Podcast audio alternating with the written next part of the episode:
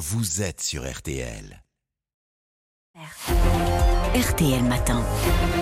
8h moins le quart, ce vendredi 30 euh, décembre, on va lever les yeux vers les étoiles euh, pendant quelques minutes. Ça va nous faire du bien parce que c'est toujours passionnant avec euh, David Elbaz, donc notre invité en direct, astrophysicien spécialisé dans l'étude de l'origine des étoiles, des galaxies et des trous noirs, directeur scientifique au CEA. Vous avez publié 10 000 et une nuits de l'univers, la danse du cosmos aux éditions Odile Jacob. D'abord une question tout simple, pourquoi ça passionne autant les Français l'espace? Bah, en fait, l'espace, c'est notre histoire. Quand on parle de l'univers, c'est pas vraiment euh, un autre endroit quelque part, c'est notre histoire, c'est le passé. Imaginez que vous puissiez avoir le livre qui contient l'histoire de vos parents, de vos grands-parents, etc. Bah, l'univers, c'est ça, hein, c'est nous. C'est pas autre chose, c'est pas un autre monde. C'est un peu comme si on faisait le jour sur la jungle et qu'on voyait tous ces mystères de ces animaux, voilà, qui sont cachés un peu partout. Là, on est en train de dévoiler des mystères et puis en même temps, euh, c'est beau. Mhm. C'est vraiment beau. Cette année 2022 elle a été exceptionnelle en la matière Hein, dans votre univers à, vous. Il y a eu le lancement du télescope euh, Webb, la mission Artemis 1, les données transmises par le satellite Gaia, la mission DART qui a réussi à dévier un astéroïde de sa trajectoire. Euh, on vit une révolution là? Oui. Oui, en fait, depuis à peu près 25 ans, on est en train de vivre une accélération des découvertes scientifiques. C'est pour ça, d'ailleurs, j'ai appelé ça les 10 000 nuits de l'univers en 10 000 nuits. C'est cette année, particulièrement, on peut dire que c'est une année sidérale, sidérante. il, y a, vraiment une accélération. Bon, vous l'avez dit, le jour de Noël, on envoie le plus puissant télescope qui a jamais été envoyé dans l'espace, le James Webb. Le lundi 11 juillet 2022, Joe Biden présente la première image. C'est un peu comme si on mettait le pied sur la Lune. Dans cette image, il y a l'histoire de l'univers quasiment jusqu'au Big Bang. Et il y a des surprises, des découvertes complètement inattendues. On est en train de partir à la recherche de vie ailleurs dans l'univers un truc complètement dingue. Imaginez que demain on découvre de la vie ailleurs dans l'univers, une question un peu taboue, que vont dire les religions? Mmh. Euh, est-ce que la controverse de, Valladolid, est-ce qu'il y a une âme chez ces gens? Bon, il y, a tout un tas de nouvelles questions qui sont en train de surgir. Les choses s'accélèrent et c'est fantastique. Et concrètement, qu'est-ce qu'on a appris de nouveau? Alors, ce qu'on a appris de nouveau, pour alors beaucoup de choses cette année. Hein. Même vous? Euh, Alors, moi, il y a une chose qui m'a particulièrement troublé, qui m'a ému, c'est que dans ces images du James Webb, on voit les galaxies danser il y, a un véritable changement de paradigme. On les voit danser, c'est-à-dire qu'elles tournent sur elles-mêmes depuis la nuit des temps. Et ça veut dire que ce mouvement-là des galaxies, c'est ce qui permet de résister à la gravité. C'est un peu euh, le mystère de nos origines. il y a des vagues dans l'univers, il, il, y a un mouvement cosmique comme ça, et qui est la clé pour comprendre comment la matière résiste à la gravité. Ça, c'est une des choses qui est les plus troublantes. Et une autre chose qui est complètement incroyable, on a vu l'image d'un trou noir. Vous imaginez l'histoire? Voir un trou noir, c'est complètement impossible. Hein. On a vu l'image du trou noir au centre de notre galaxie. C'était le jeudi 12 mai de cette année. Vous vous souvenez de ce que vous avez fait le jeudi 12 mai de cette année? Non. Eh bien, on a vu l'image d'un trou noir pour la première fois. Et pour nous, en tant qu'astrophysiciens, c'est marqué dans notre esprit. C'est quelque chose de complètement dingue. Oui, le trou noir, le télescope, superbes images. Vous en parlez comme un gamin à tout ce matin. On a eu également, écoutez ça, des sons incroyables. Hein.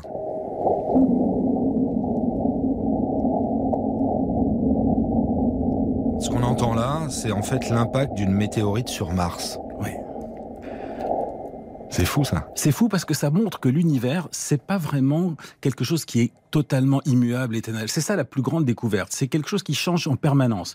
Mars, en particulier, on s'interroge pour savoir ce qu'il y a dans les sous-sols de Mars, pour mmh. savoir si éventuellement on peut trouver des traces de vie, si sous la glace. De... On va bientôt avoir un échantillon de roche, non? C'est pas ça? Oui, tout à fait, exactement. On va recevoir des échantillons qui viennent de Mars. Donc, euh, première euh, expérience de satellites qui ont été creusés dans les sous-sols de Mars, puis d'autres qui vont aller chercher ces échantillons pour les ramener et pour les analyser. Vous pensez qu'on va y aller bientôt sur Mars ou pas? Alors, en tant qu'astrophysicien, je suis beaucoup plus passionné par la question de savoir s'il y a de la vie ailleurs que par la question de savoir si euh, des humains vont pouvoir marcher sur le sol de Mars euh, prochainement. C'est quelque chose qui est pour moi euh, pas du même ordre. C'est deux mondes différents. Hmm. Il y a Mars et évidemment il y a la Lune avec la mission Artemis 1. Pour l'instant, il n'y a pas d'astronaute sur la Lune, mais on, prépare un retour là. Vous nous rappelez le but de cette mission-là? Alors bon, le, le but d'Artemis, c'est dans un premier temps, la première mission, c'était de voir si on pouvait effectivement envoyer une fusée en orbite autour de la Lune. Puis on va, envoyer des astronautes en orbite autour de la Lune en 2024, 25. Puis ensuite, on va poser le pied sur la Lune.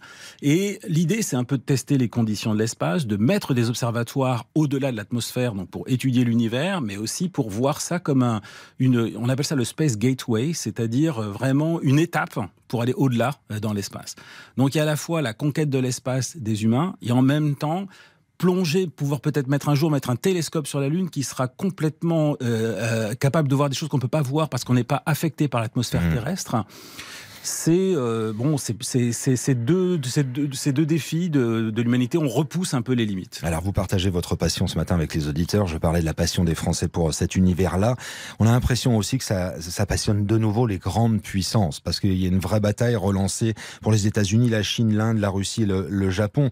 Alors qu'on pensait que c'était arrêté l'espace en, en, termes de conquête il y a 30 ans avec la guerre froide, là on est reparti. Hein. Bah, vous savez, le, satellite James Webb porte le nom de James Webb. Qui était James Webb? C'était pas un scientifique. C'était l'administrateur de la NASA à l'époque où on a lancé la conquête de la Lune. Ça prouve bien que tout ce qu'on finance aujourd'hui quand on parle de sciences pures pour essayer de comprendre nos origines, c'est de l'argent qui vient quand même hein, de la, de la, de la rivalité entre les grandes puissances mmh. pour aller d'abord les premiers sur la Lune, etc. Donc toute cette science, elle se fait autour de ça. Pourquoi il y a plus d'argent sur l'astronomie, par exemple, que sur la philosophie? C'est parce que l'astronomie, c'est un moyen de montrer quand même la toute-puissance d'un pays. Faut pas se leurrer. Mmh. Donc quand on essaye d'aller sur la Lune, c'est vraiment euh, ça aussi. Je parle des États-Unis, de la Chine, de l'Inde, de la Russie, du Japon, et nous, on est où dans tout ça, la France? Alors nous, alors là, on, est en place, euh, on est en première place pour tout ce qui est de l'astrophysique. Vous savez que euh, ce satellite, il a coûté 10 milliards de dollars, le James Webb. Dans ce satellite, il y a quatre instruments. Et dans les quatre instruments, il y a un imageur dont la France a été maître d'œuvre. Le CEA a été maître d'œuvre de l'imageur qui va étudier les atmosphères d'autres planètes qui tournent autour d'autres étoiles. Le 21 mars de cette année, on a dépassé le seuil des 5000 planètes qui tournent autour d'autres étoiles.